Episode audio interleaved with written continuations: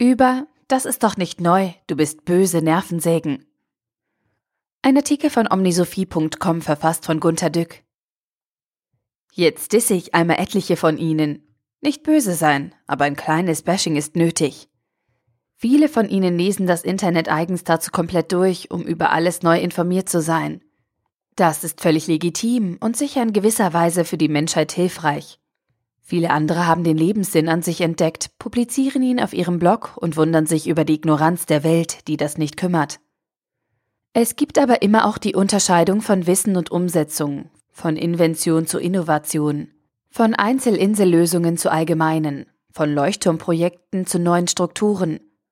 Zwischen diesen Stufen stehen appellierende Prediger wie ich in meinem beginnenden Alter, die die Gesamtheit mahnen, all das Neue zu übernehmen, was es schon vereinzelt gibt und nach Prinzipien des Guten zu leben, womit schon viele ihr Glück finden.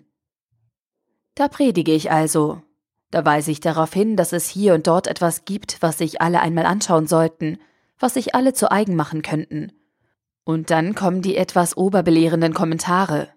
Das gibt es schon woanders, das ist nicht neu.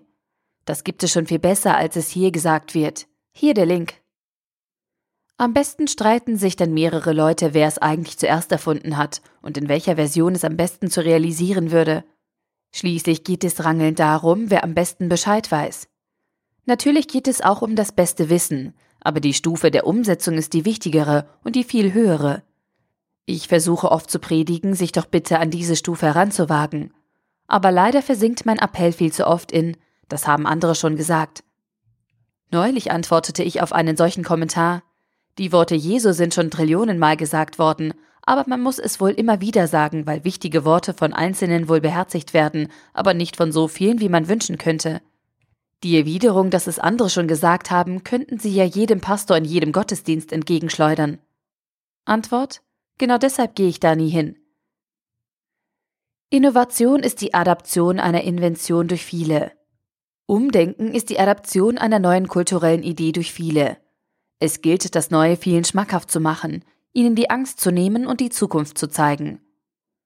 Techies finden wohl oft, dass alle, die nicht sofort das Neue adaptieren, irgendwie bedauernswerte Rückständige sind, denen man kaum helfen kann.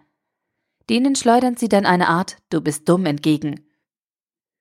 Priester einer Idee des Seins werfen diese mit oft grimmigem Ernst in die Menschheit und sind regelmäßig angesäuert, dass ihnen nicht alle Menschen sofort folgen und Jünger der Idee werden. Wer nach diesem Bericht über Schlachthöfe noch Schnitzel bestellt, ist ein böser Mensch. Warum schreibe ich das?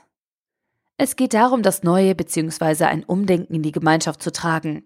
Dazu sollten die Frontrunner die Verantwortung spüren und übernehmen. Gehen Sie hin in alle Welt und verkünden sie, aber bitte erfolgreich.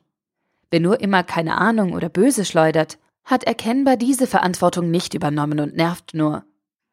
Wenn also etwas Neues oder ein Umdenken propagiert wird, dann kommt es darauf an, eine größere Masse zu bilden, eine kritische Masse, die ein Umkippen zum Neuen möglich macht. Dafür sollten die Protagonisten eine gemeinsame Verantwortlichkeit übernehmen. Liebe Leute, manchmal ist es doch nur das Wording.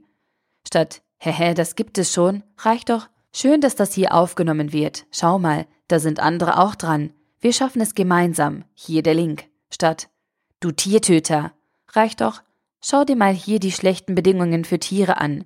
Hilf erstmal die zu verbessern. Oder man verschickt Videos herum, in denen man spürt, dass nicht nur Hunde und Katzen Seelen haben, sondern auch die Träger von Steaks und Spare Ribs. Jeder hat die Freiheit, andere zu belehren oder zu kritisieren, aber auch die Verantwortung, die Gemeinschaft im Guten zu verändern. Der Streit im engeren Elfenbeinturm kommt draußen nicht gut an und diskreditiert den Elfenbeinturm in Toto. Der Artikel wurde gesprochen von Priya, Vorleserin bei Narando.